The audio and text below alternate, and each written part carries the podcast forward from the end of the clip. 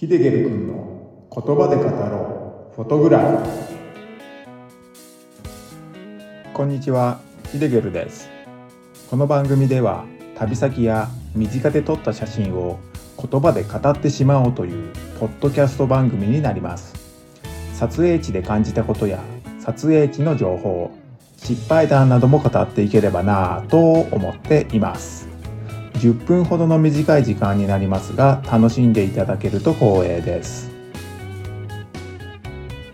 はいこんにちは。ヒデゲルです。この回のお話はもみじ越しから切り取ったそらちゃんを探せの写真の話ということで今回も前回に引き続きそらちゃんの話をしていこうかと思いますので是非最後までご視聴ください。それでは早速始めていきます。この回から聞いてくれている人は「そらちゃんって何？誰?」って思うかもしれないので軽くそらちゃんのことを話していきます。前回でも話してはいるんですけれどもそらちゃんとはレッサーパンダの名前になります。千葉県市川市にある市川市動植物園で飼育されているレッサーパンダってことになりますね。市川市動植物園には、もみじの木が植えられている放飼場があるんですけれども、そこにソラちゃんはいます。市川市動植物園のシンボル的存在、シンボル的場所となっているため、園内の中央付近にあるので、初めて行った方でもすぐにわかるかと思います。特に秋のもみじが色づく頃はですね、たくさんの人が群がっているので、ひときわね、目立っている場所にもなっています。ほんとね、たくさんの人がいるので、なんだなんだ？何がいるんだ？って、知らず知らずのうちに、そちらに吸い寄せられるように向かってしまうと思いますね。まあ、そして、人混みの隙間から、レッサーパンダが見えて、いたいたいたレッサーパンダいた超かわいいじゃんってなるわけですね。僕が初めて行った時がそうでした。レッサーパンダは単体だけでも可愛いんですけれども、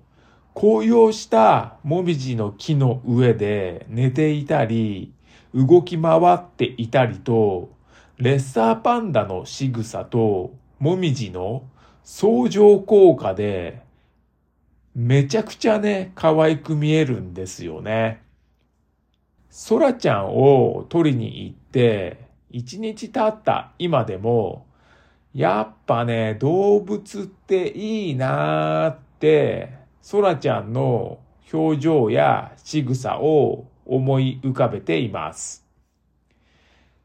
まあ野生動物ではないんですけれどもね。まあ本当は野生動物の方が好きなんですけれども、まあでもね、動物園で見るレッサーパンダのソラちゃんもめちゃくちゃ可愛かったです。ソラちゃんを取りに行ったのは、2023年の11月29日でした。今、このお話を収録しているのが11月30日ってことになってますので、このお話が公開されるのは多分ですけど、多分というか、もう明日から12月なので、まあ、12月に入ってからだと思います。そんなソラちゃんを切り取った今回の写真なんですけれども、前回同様横の写真になっています。しかも今回はそらちゃんがどこにいるのかパッと見ただけではわからないと思いますね。ウォーリーを探せってほどわかりづらくはないんですけれども、まあ、写真全体は赤いもみじで覆われていますね。その中にソラちゃんが映っているんですけれども、そのソラちゃんの顔ももみじで隠されているように映っています。ソラちゃんの顔で見えている部分、まあ、そこは、まあ、額の部分と目の部分だけですね。ソラちゃんは斜め横を向いていて何かを食い入るように見つめてる様子が映っています。何を見ているのかは写真を撮ることに集中していたのでわからないんですけれども、ソラちゃんは真剣に何かを見てる様子が見て取れますね。何を見てたんでしょうかね。もう今になって超気になり始めましたね。ソラちゃんの顔は写真中央付近に配置しています。これはですね、動き回るソラちゃんを捉えるには画面中央で捉えた方が捉えやすいってね、いうことが一つの要因になっています。この写真は前回お話しした写真とは違って、まあ、とっさに撮った一枚になっているので、こういう場合は中央付近で被写体を捉えた方が断然捉えやすいと思いますね。この写真は少しトリミングをしているんですけれども、元の写真では、ソラちゃんは写真中央より右側に写っていました。そして、ソラちゃんは右側を向いています。なので、写真全体を見たときに、ソラちゃんが向いている方の割合が狭くなっているんですよね。そのままだと写真のバランスが悪かったってね、僕には感じました。まあ、そこでトリミングをして、ソラちゃんが写真中央に来るように調整しました。欲を言えば、ソラちゃんの顔がもっと見えていて、少しも隠れてなければよかったんですけれども、まあね、これはなかなかうまくいかないところでもありますからね。まあ、そこが写真の面白いところでもあると思っています。何でもうまくいってしまってはね、面白みもなくなってきてしまいますからね。あとですね、少しこだわりが今お話ししている写真にはあります。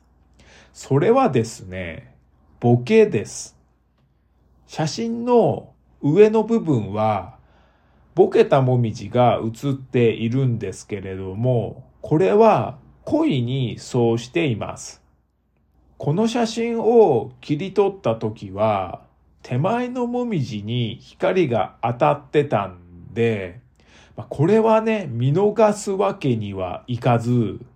玉ボケを狙える条件でもありました。なので、玉ボケが綺麗に出るレンズではなかったんですけれども、あえて入れるように切り取りました。このように撮ることで、写真に遠近感が生まれてくるんですよね。もみじに包まれてるソラちゃん。ほんとね、とっっても素敵でしたねはい。ではこの回ではもみじ越しから切り取ったそらちゃんを探せの写真の話ということでお話をさせていただきました。今回のお話で出てきた写真を見たいという方がいれば概要欄に URL を貼っておくのでそちらをクリックしてご覧になってください。この番組のご意見ご感想質問などがありましたら受け付けていますのでお気軽に書き込んでみてください。こちらも概要欄に Q&A コーナーを設けていますのでそちらに書き込んでみてください。それでは最後までご視聴ありがとうございましたヒデゲルでした。